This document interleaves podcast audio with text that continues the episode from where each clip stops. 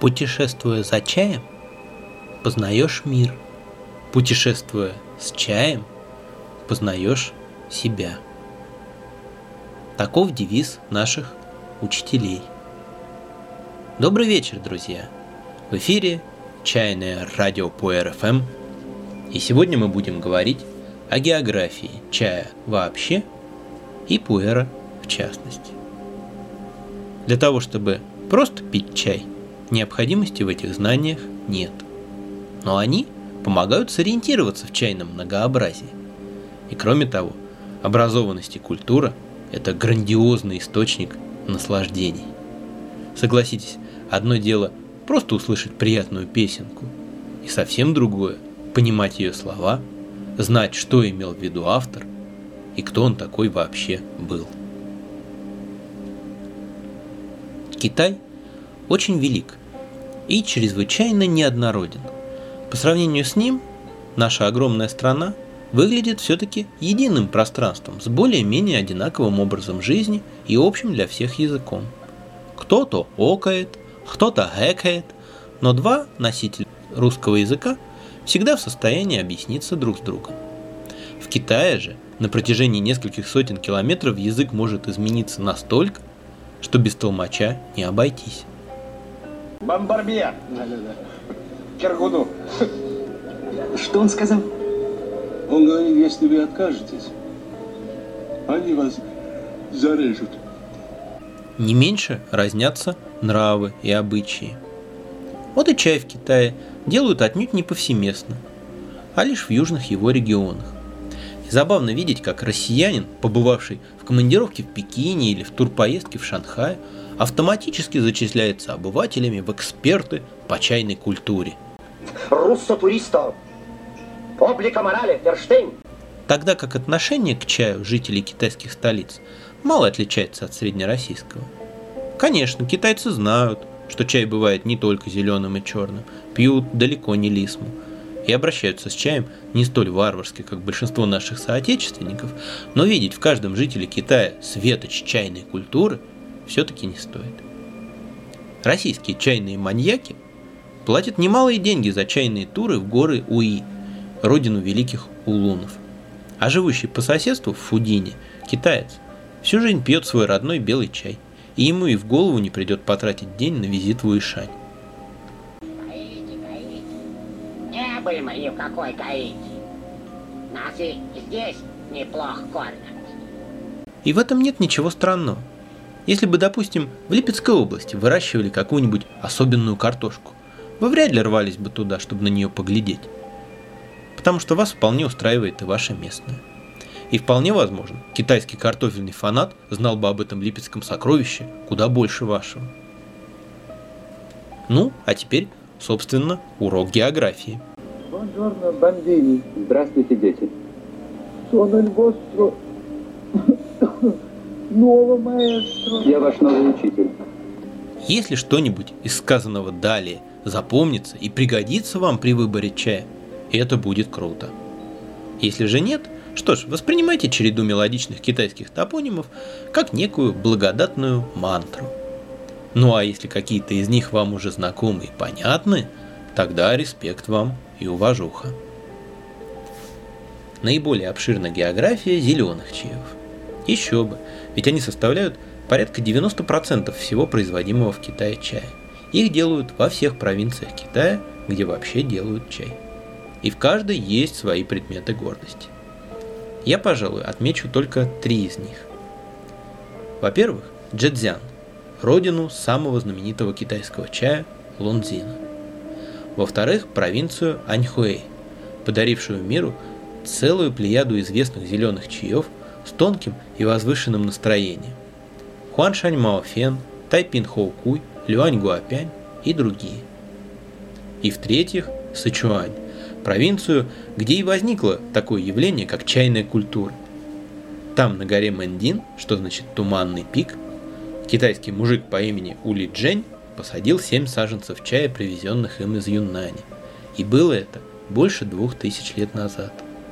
На пике Мэндин и по сей день сохранился древний императорский сад эпохи Тан, с кустов которого делают чай который не поступает в продажу и подается только в двух чайных, расположенных на этой самой горе. Особый интерес представляет география полуферментированных чаев, улунов, поскольку их свойства напрямую связаны с местом их производства. В заметном количестве их делают только в провинциях Гуандун и Фудзянь и на острове Тайвань.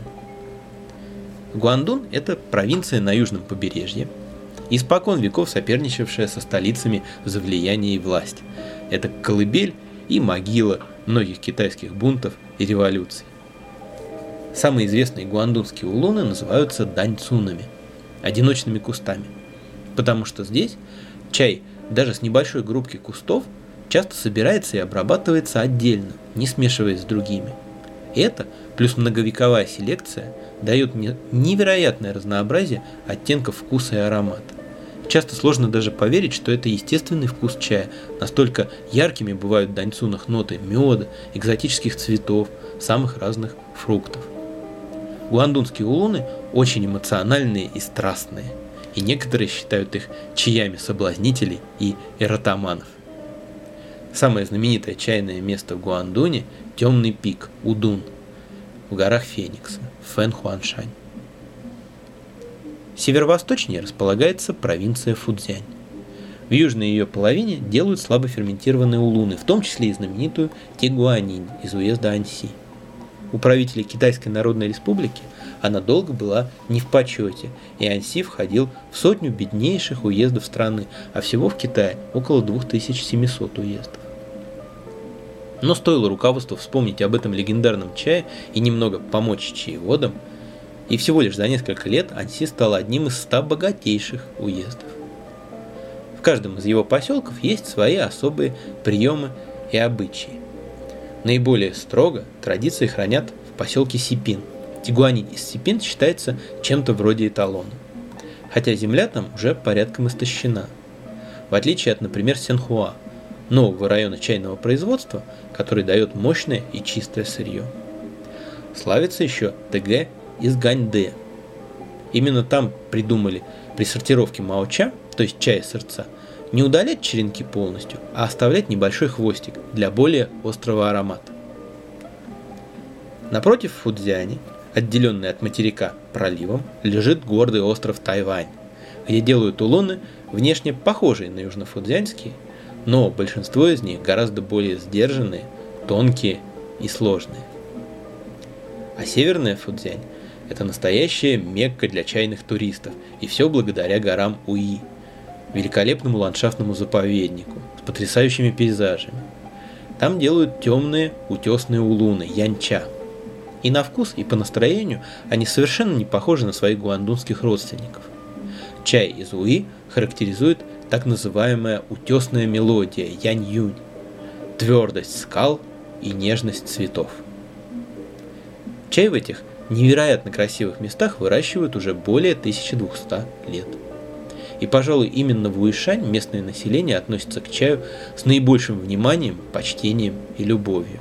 И не случайно многие русские чайные люди, перебираясь на постоянное место жительства в Китай, выбирают именно Уи. Фудзянь знаменита не только улунами.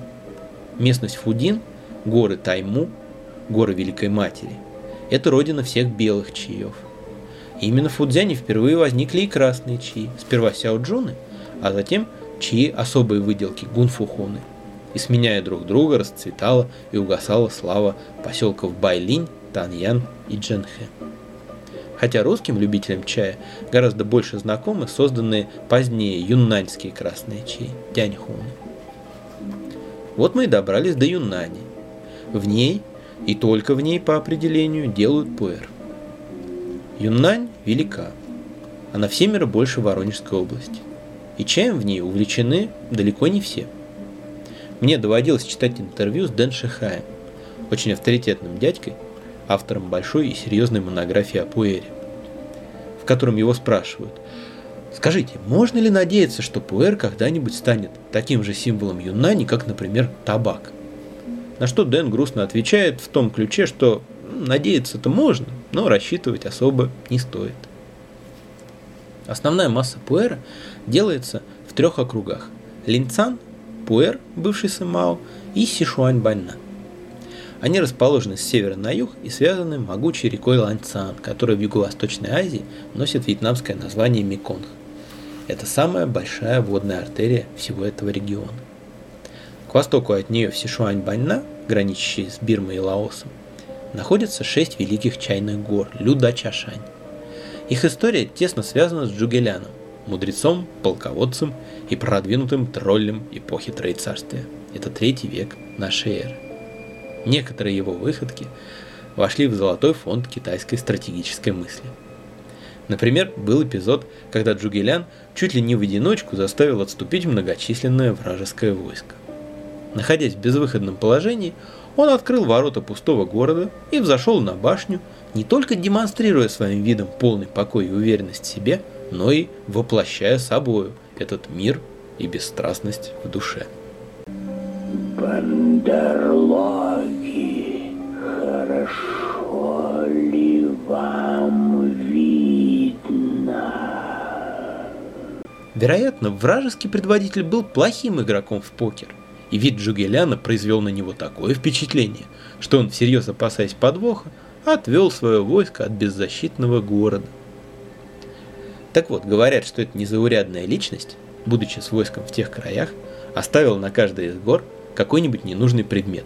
Котел, медный гонг, чугунную болванку, лошадиное седло, деревянную колотушку и мешочек для семян. Предметов было шесть. Так и получилось шесть гор в этом, в общем-то, цельном горном массиве. Говорят также, что в этих горах осталась часть его воинов, и чьи воды народности Дзино считают себя их потомками. Границы и названия гор с тех пор не раз менялись. Сейчас самой знаменитой является гора Иу. Особенность пуэра из Иу состоит в том, что он быстрее других меняется со временем. В нем много пряных, камфорных, сухофруктовых нот, абрикосовых, черносливовых, грушевых, яблочных, и почти нет горечи. Но помимо Иу и ее пяти соседок, в Сишуаньбань нам много и других хороших пуэрных гор. К западу от реки Ланьсан, в уезде Мэнхай, лежит горный массив Наньну. Здесь располагается один из самых старых и крупных чайных заводов – Мэнхай Чачан, выпускающий продукцию под маркой Даи – «Великая польза». Чай из Наньно обладает немного более плотным и густым вкусом, чем иуский. Севернее находится гора Дзинмайшань, часть которой богат цветочными, лавандовыми, розовыми и еще более трудно характеризуемыми оттенками. А южнее гора Буланшань, названная в честь населяющей ее народности Булан. Великий предок Булан по имени Пужень, уходя из жизни, сделал программное заявление, из которого было ясно, что он не питал иллюзий относительно способностей своих подопечных. «Оставляю вам скот и богатство», — сказал он. «Да что толку? Скот у вас передохнет, а деньги вы разбазарите. А вот чай – это да. Пока у вас будет чай, вы не пропадете». И так оно, в общем-то, и вышло. Часть Буланшань выражена горький, терпкий, очень энергичный, с мощным послевкусием.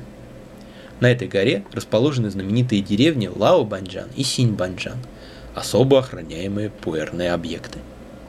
На въезде в Банджан установлено нечто вроде контрольно-пропускных пунктов, дабы сохранить чистоту местного чая и не допустить его смешивания с другими.